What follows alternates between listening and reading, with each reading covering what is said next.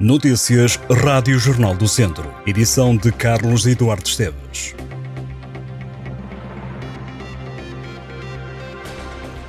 Dois homens de 53 e de 57 anos e duas mulheres de 23 e 44 anos foram detidos em Viseu por tráfico de droga. A operação decorria há oito meses, foram cumpridos seis mandados de busca três domiciliárias e três em veículos. Foram apreendidas 142 doses de heroína, 93 doses de cocaína, quatro telemóveis e material para acondicionar a droga. O presidente da Câmara de Viseu lamenta que a concretização da barragem de Fagilde possa ser adiada. Fernando Ruas defende que era uma decisão a tomar pelo Ministro do Ambiente e que o adiamento pode ser precipitado pela crise no governo. O autarca viziense referiu que já estava na agenda uma conferência de imprensa com a CIM de Coimbra sobre o IP3 na zona de Mortágua.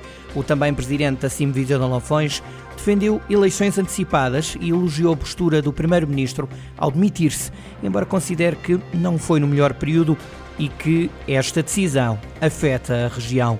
Um social-democrata acrescentou que seguramente deve estar toda a gente a preparar-se para as eleições e elogiou a postura de António Costa, que impediu que se judicialize a política. O primeiro-ministro António Costa pediu admissão ao Presidente da República, que a aceitou, após o Ministério Público revelar que é alvo de investigação autónoma do Supremo Tribunal de Justiça sobre projetos de lítio e de hidrogênio. O Presidente convocou os partidos para uma ronda de audiências no Palácio de Belém, em Lisboa. Reunirá com o Conselho de Estado esta quinta-feira. Numa declaração no Palácio de São Bento, António Costa recusou a prática de qualquer ato ilícito ou censurável e manifestou total disponibilidade para colaborar com a Justiça em tudo o que entenda necessário. Os concertos de Áurea e de José Cid marcam a programação de Natal e de Ano Novo em Viseu. Áurea atuou no mercado 2 de maio a 23 de dezembro. José Cid é a estrela da passagem de ano. Além das ruas habitualmente iluminadas no centro da cidade de Viseu, também a rua direita terá luzes de Natal. É nesta rua que vai ser instalada, além da Casa do Pai Natal, a oficina do Pai Natal, que receberá atividades direcionadas para os mais novos. As luzes estão acesas a 8 de dezembro e são apagadas a 7 de janeiro. Será ainda instalado no Recio uma peça iluminada com 8 metros de altura em formato de coração.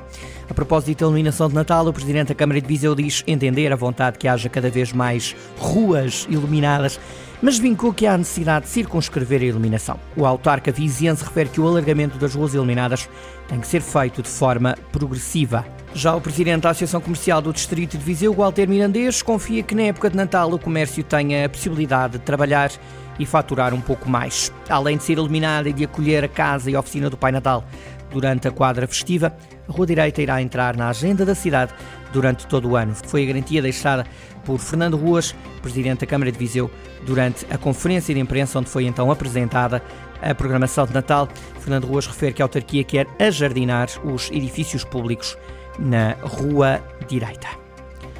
Alargar o ensino superior a mais conselhos do distrito foi um dos desafios lançados pelo presidente do Instituto Politécnico de Viseu numa altura em que o IPV assinala 44 anos. A internacionalização, requalificação dos edifícios do IPV, o Politécnico como universidade e o doutoramento que está a ser preparado são outras das vontades de José Costa.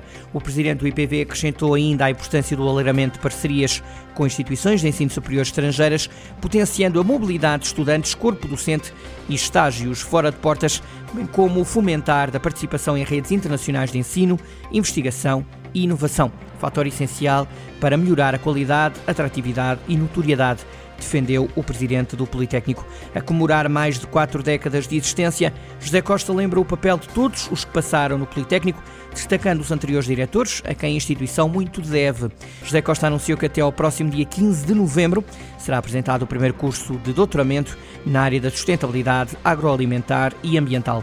O presidente do IPV abordou o investimento nas infraestruturas nos próximos anos, destacando a construção do novo edifício da Escola Superior Agrária, a requalificação das residências 1, 2 e 3 do campus IPV, com 320 camas, e a edificação da quarta residência do campus, com 150 camas. O concurso será lançado em breve. As juntas e uniões de freguesia de Santa Combadão receberam da Câmara 90 mil euros para realizarem obras e projetos que promovam o desenvolvimento do território e a qualidade de vida no âmbito da celebração de contratos de programa.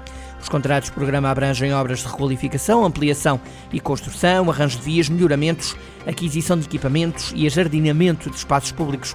será atribuído um valor de 15 mil euros a cada uma das juntas e uniões de freguesia. Santa Combadão e Coto do Mosteiro, Óvoa e Vimieiro, Treixedo e Nagozela, Pinheiro d'Azer, São João de Areias e São Joaninho.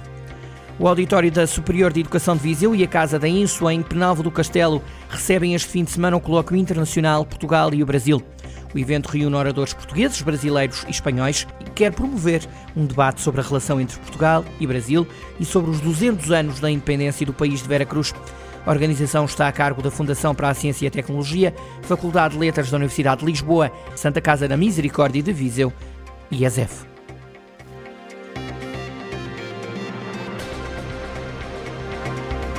Estas e outras notícias em jornaldocentro.pt.